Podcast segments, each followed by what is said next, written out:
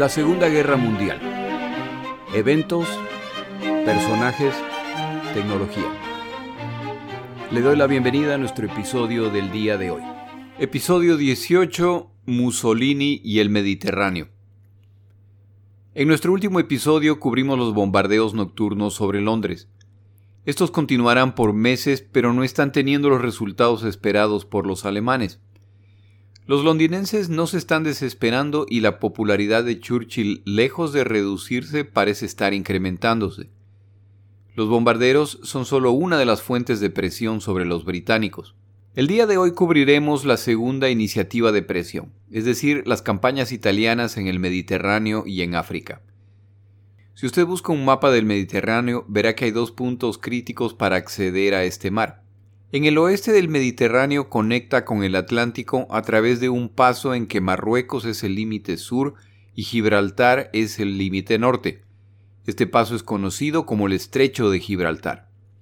Como Gibraltar es territorio británico, si Alemania o Italia quieren bloquear el Mediterráneo por el oeste, tienen que invadir Gibraltar, lo que implicaría convencer a España para que ingrese a la guerra del lado del eje, lo que Hitler intentó pero Franco se negó, ya que los españoles acababan de pasar por su guerra civil y no estaban en condiciones de combatir y por lo tanto no tenían intenciones de involucrarse. Al negarse Franco a colaborar, la opción de Hitler era entonces invadir España, y como ya tenían suficientes temas pendientes, no había justificación para empezar una confrontación contra un país simpatizante con el que al menos se sabía permanecería neutral en esta confrontación. España es uno de los países neutrales que comercian con los dos lados combatientes, por lo que financieramente les está yendo bien, para antipatía de la comunidad internacional. Por supuesto, los dos lados quieren beneficiarse del comercio con España y otras naciones, y ninguno quiere que se hagan negocios con sus oponentes. Por el este, la comunicación entre Europa y Asia era posible a través del Canal de Suez, un canal artificial en territorio egipcio y en realidad bajo control británico, ya que mantenían una fuerza militar en el país para asegurar la navegación. Entre estos dos cuellos de botella, el canal de Suez representa la mejor oportunidad para conquista, y su pérdida excluiría a los británicos del Mediterráneo y de la vía de navegación hacia el Medio Oriente y Asia. Dominar el Mediterráneo es una tarea que se autoasigna Benito Mussolini debido a su ubicación privilegiada. Como los alemanes derrotan nación tras nación sin problemas, y ahora parece que los británicos están muy cerca de caer, los italianos deciden aprovechar la oportunidad para dominar África en busca de reconstruir el imperio romano y regresarlo a su gloria antigua.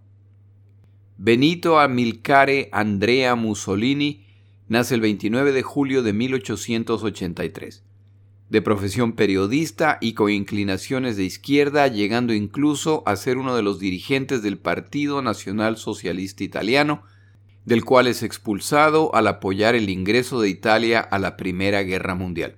Al finalizar la Primera Guerra Mundial, en la que Mussolini combatió, los italianos son una de las naciones que consideran han sido perjudicadas en la distribución de territorios.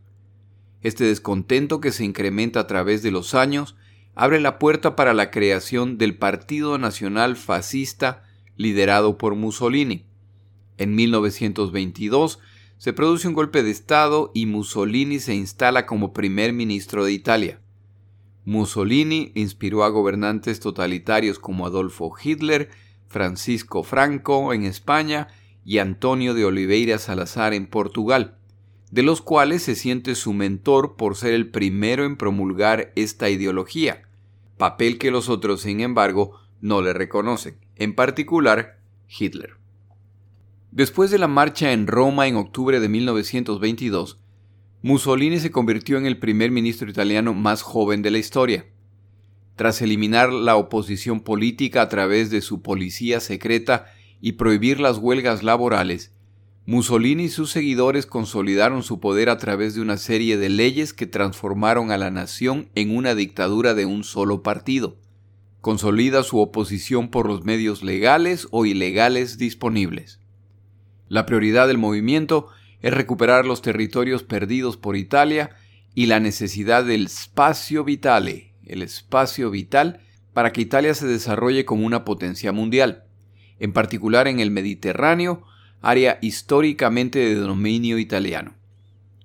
La unidad italiana se sustenta en la grandeza de la nación, por lo tanto las discrepancias internas deben ser eliminadas en nombre del proyecto nacional y la grandeza de la raza italiana, por supuesto siempre y cuando estén de acuerdo con lo que Mussolini propone. En 1923, Italia invade Libia, como siempre en estos casos, para beneficio de los libios, y cuando un general italiano es asesinado, se procede con la ocupación. Más tarde invadirán Etiopía, Somalia y Eritrea. No conforme con sus conquistas africanas, Italia invade Albania en 1936 y se involucra profundamente en la Guerra Civil Española. Mussolini tenía en mente la conquista de una considerable parte de los Balcanes y de territorios de sus vecinos que consideraba le pertenecían por tradición histórica a Italia. A medida que Alemania se rearma y da más y más muestras de agresión contra otras naciones, Mussolini, que no está listo para la guerra, intenta mediar para evitar el conflicto.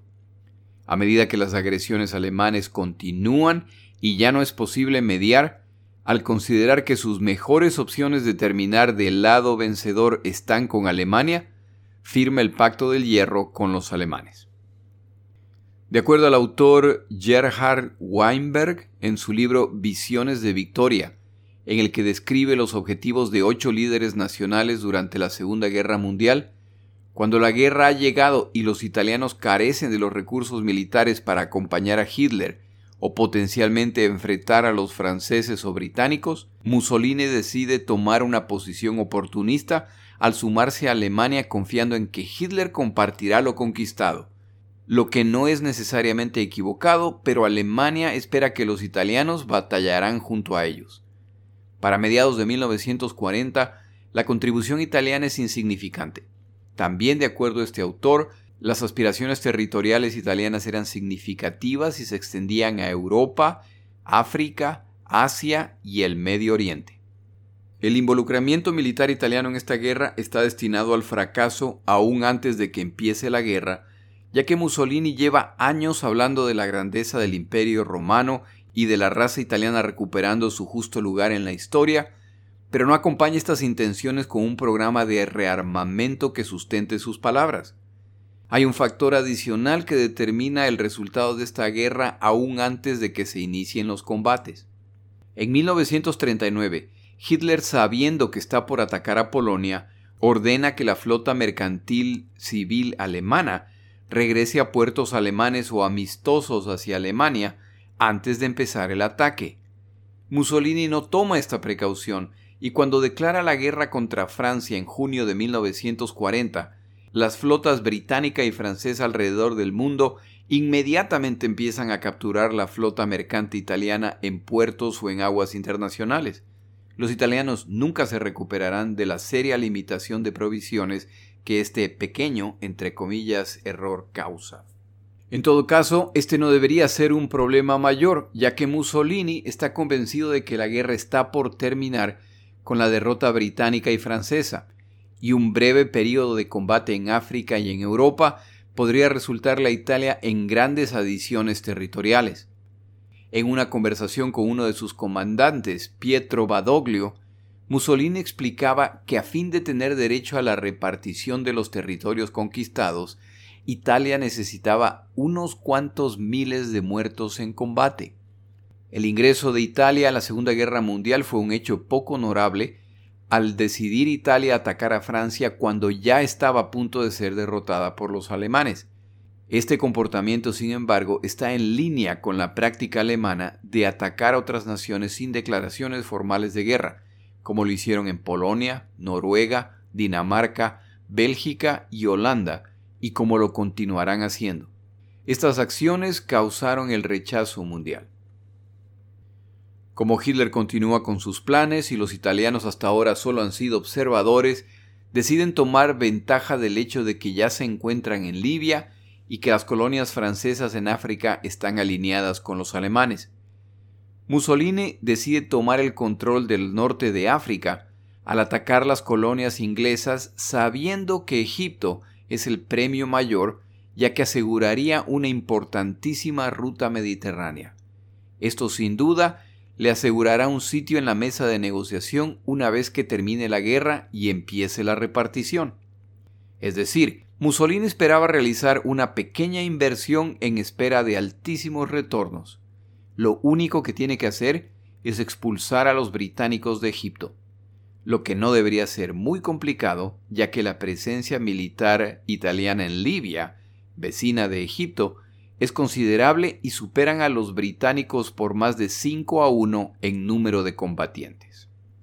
Antes de concentrarnos en lo que efectivamente sucedió, tomamos una pausa en nuestro episodio.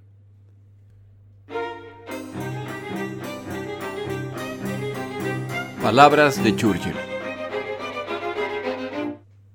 El famoso actor y director Orson Welles relataba la siguiente anécdota relacionada con Winston Churchill. Durante la Segunda Guerra Mundial, la compañía de teatro en la que actuaba Wells presentaba una obra de teatro de Shakespeare en Londres y al finalizar la obra, Winston Churchill, que era uno de los asistentes, fue a visitar a los actores en los camerinos y durante una breve conversación con Wells, Churchill recitaba pasajes de Otelo, la obra que acababan de presentar. Años más tarde, cuando la guerra ya había terminado, y Churchill ya no era primer ministro, Orson Welles se encontraba en Venecia caminando por la playa con un productor al que estaba tratando de convencer para que financie uno de sus proyectos artísticos. Mientras caminaban, notaron que en una de las mesas al aire libre se encontraba Winston Churchill con su esposa. Cuando Orson Welles y su acompañante pasaron cerca de la mesa, Churchill reconoce a Welles y lo saluda con un leve movimiento de cabeza. El acompañante de Wells quedó tremendamente impresionado que Winston Churchill reconociera a Orson Welles. El acuerdo se cerró y el financista financiaría el proyecto. Al día siguiente, Orson Welles nadando en la playa ve que Churchill también está en el agua. A propósito, a Churchill le encantaba nadar, preferiblemente desnudo. Orson Welles se acercó a Churchill y le agradeció por su pequeño gesto el día anterior y le explicó cómo ese sencillo gesto había impactado la decisión de su acompañante. Más tarde ese mismo día, Orson Welles y su acompañante, que ya había accedido a financiar el proyecto, regresan al restaurante. Al ingresar, Winston Churchill, que también estaba ahí, al verlos entrar, empuja su silla hacia atrás, se levanta y hace una muy ceremoniosa venia a Orson Welles. En mi página de Twitter, arroba la segunda GM y de Facebook, la Segunda Guerra Mundial, eventos, personajes, tecnología, pongo el video de YouTube donde Orson Welles detalla esta situación.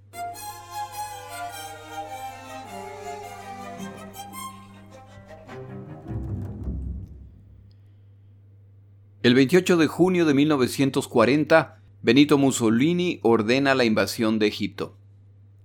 Para poner esta fecha en contexto, los franceses acaban de capitular hace unos pocos días, Dunkerque ha sucedido hace menos de un mes y la Fuerza Expedicionaria Británica está de regreso en las islas tras haber perdido el 70% de su equipo de combate.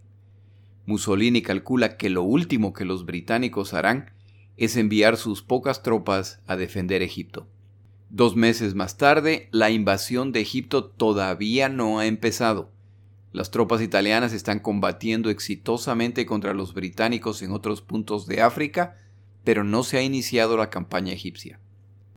La campaña contra Egipto se lanza finalmente el 13 de septiembre, es decir, cuando la batalla por Gran Bretaña entre cazas y bombarderos está concluyendo y se están iniciando los bombarderos diarios de Londres durante el Blitz. Los alemanes confían que esto resultará en la capitulación de Gran Bretaña. La campaña italiana se inicia con un despliegue de fortaleza italiana. 80.000 soldados, entre infantería, blindados y transporte, cruzan la frontera egipcia para su primer enfrentamiento contra los británicos, que tenían alrededor de 40.000 soldados en todo Egipto. Además de los soldados presentes, los italianos tienen más de 150.000 soldados en reserva en caso de problemas. Luego de los primeros combates, los británicos se sorprenden al ver a esta magnífica fuerza italiana en formación delante de ellos.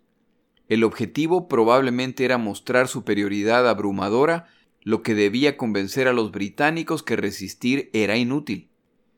Los británicos agradecen el desfile destrozando cuanto pueden utilizando su artillería a medida que se repliegan.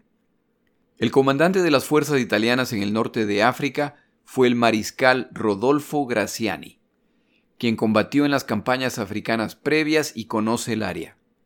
Él no está particularmente emocionado con el plan, ya que no cuenta con equipo moderno de combate y siempre tuvo la impresión de que su misión era mantener una postura defensiva frente a los franceses en Túnez y a los británicos en Egipto. La caída de Francia elimina una de sus preocupaciones, pero ahora se le pide que vaya a la ofensiva contra Egipto para tomar la base naval en Alejandría. Una cosa es luchar contra los africanos y otra contra un ejército moderno. Viaja a Roma para intentar explicar a Mussolini que su equipo es obsoleto y que carecía de muchos tipos de equipo en números suficientes, en particular aviones, blindados y baterías antiaéreas. Es decir, las armas que vez tras vez en esta guerra están mostrando ser decisivas. De hecho, los combates en África le han costado equipo que no ha sido reemplazado. Mussolini le informa a Graziani que el ataque procederá de acuerdo a lo planeado y regresa a Libia con la promesa de que pronto le llegarán tanques para apoyar la campaña. Estos tanques nunca llegarán. Graziani tiene que entender que la captura de esta importantísima ruta naval antes de que termine la guerra es crítica para asegurar el rol protagonista de Italia. Como los tanques ofrecidos no llegan, Graziani continúa postergando el inicio del plan. Mussolini, harto de las demoras de Graziani, ordena el ataque contra los británicos, estén listos o no. Si no obedece, Graziani será reemplazado. Se inicia el ataque y por cuatro días los italianos persiguen a los británicos que siguen replegándose y los italianos llegan a ocupar Sidi Barrani, una ciudad costera dentro de Egipto en camino a Alejandría. Han avanzado 80 millas sin mayores problemas. El plan británico es replegarse para acercarse a sus líneas de reaprovisionamiento a la vez que la línea italiana se extiende. Graziani anticipa la táctica y detiene el avance de sus tropas. A propósito, Graziani está dirigiendo la campaña a 300 millas de distancia. Ordena trincherarse en posiciones defensivas alrededor de Sidi Barrani. Esta situación se mantiene por tres meses Recuerde que los que tienen la urgencia son los italianos que deben capturar la base naval británica en Alejandría. Los británicos los esperan. Los italianos se acomodan en posiciones y se relajan. En los campamentos se pueden ver las frases de Mussolini. Chi se ferma è perduto. El que vacila pierde. Sempre avanti. Siempre adelante.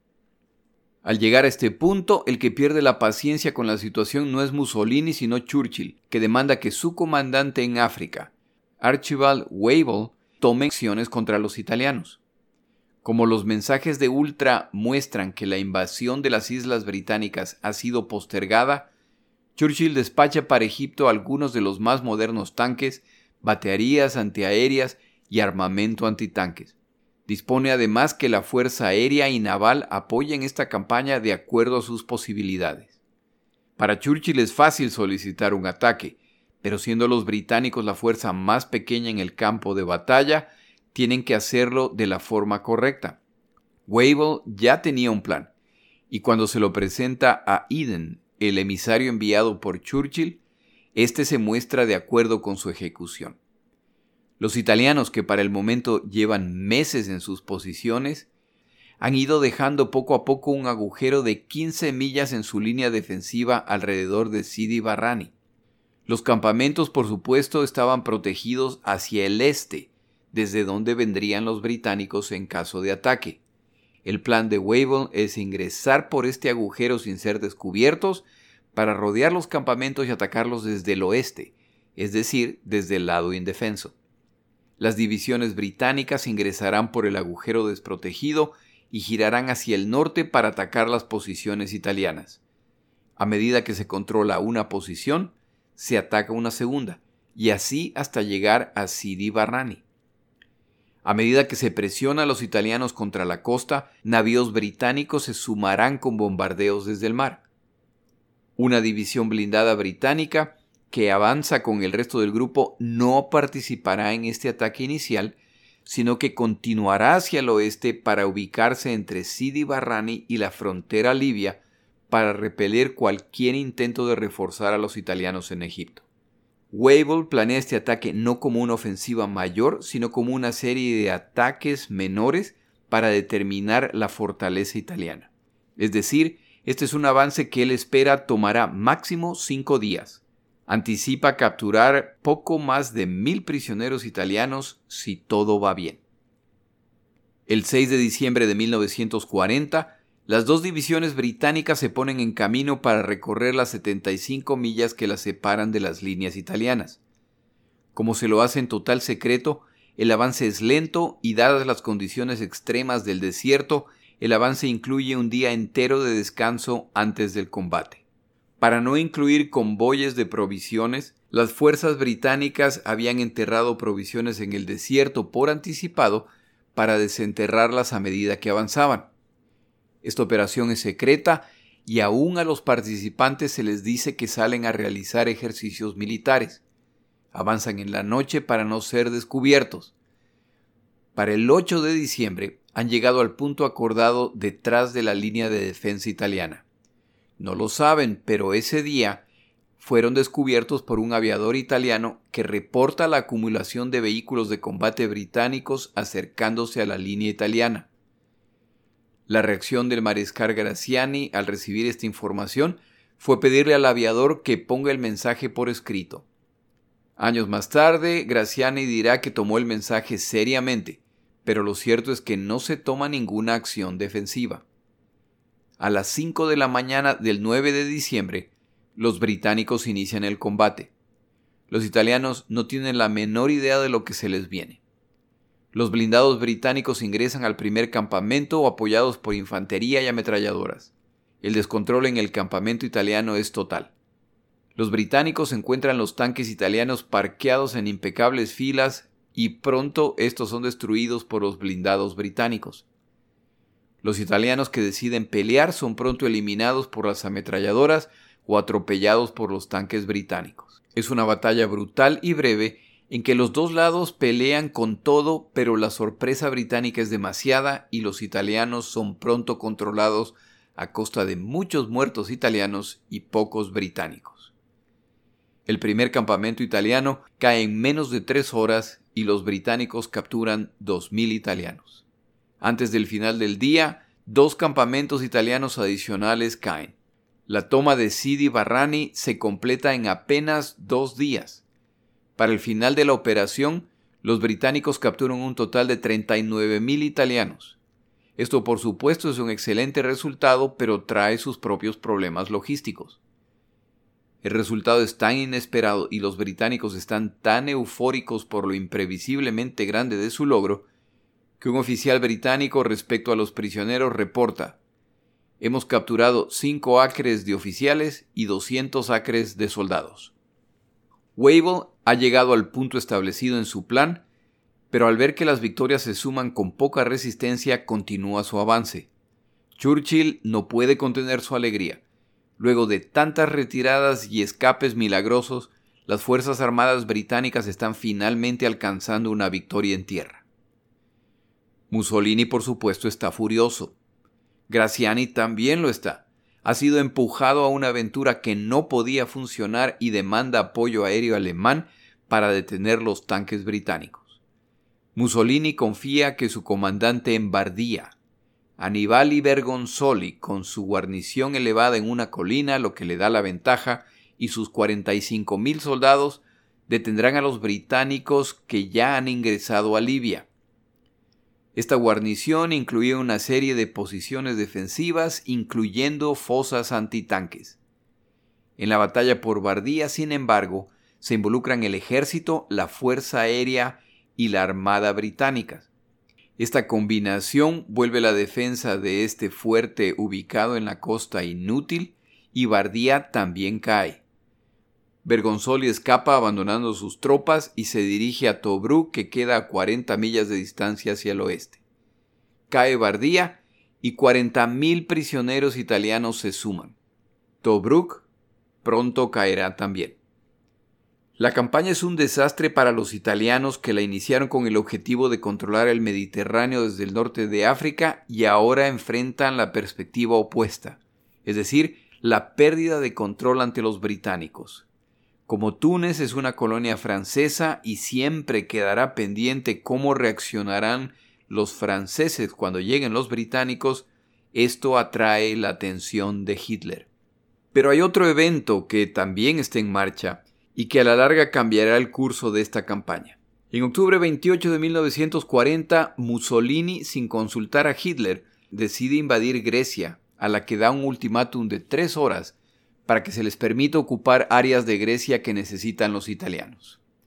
Esta debería ser una campaña sencilla. En combinación con la campaña en Egipto, dará a Italia una posición fundamental en la mesa de negociación, más bien de repartición, cuando se gane la guerra que en su opinión está a punto de concluir.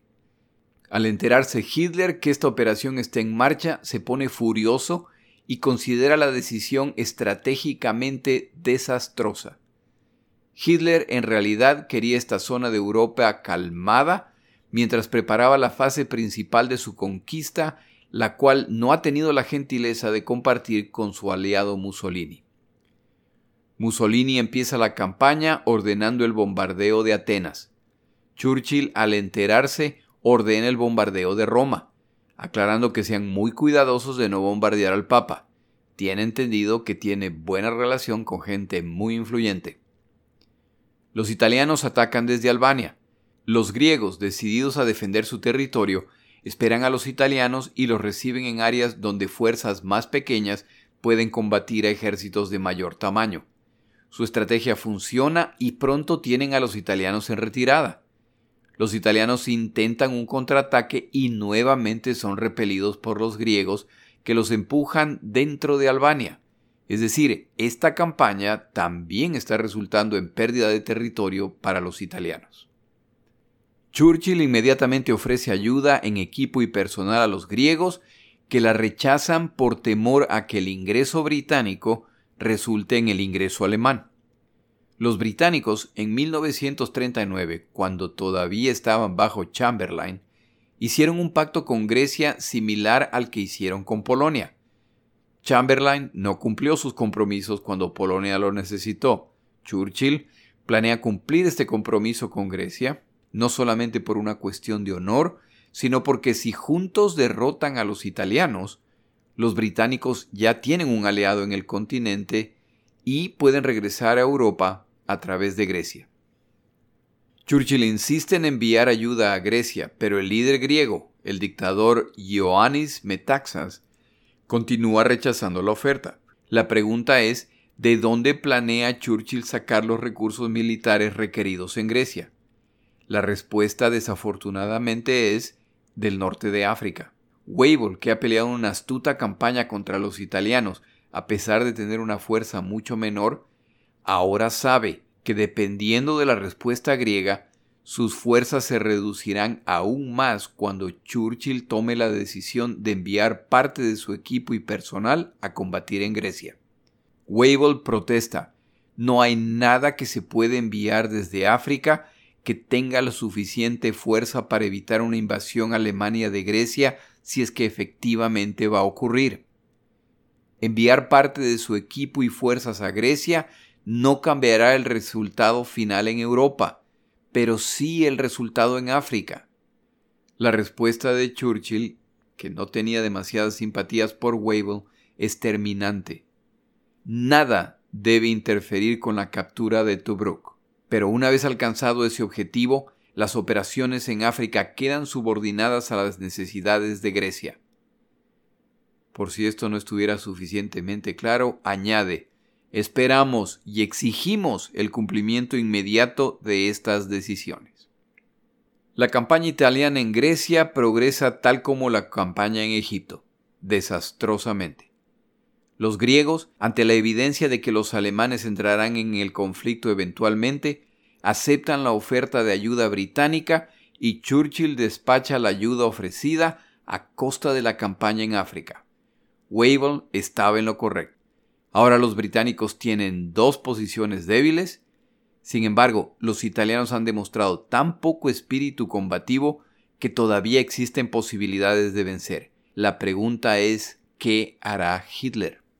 Hitler ve las obvias implicaciones de los resultados italianos en Europa y África y decide que no se debe permitir que los italianos sean derrotados. Las pérdidas territoriales en África resultarán en la pérdida del control del Mediterráneo y el crítico acceso a través del canal de Suez. Por otro lado, en control del norte de África, provee a los británicos puntos de ataque posibles a Europa, en particular a Italia, que obviamente sería el punto de entrada al continente que los británicos buscan. Tal como lo predijo cuando Mussolini le comunicó sus planes, la campaña italiana en Grecia es un desastre estratégico.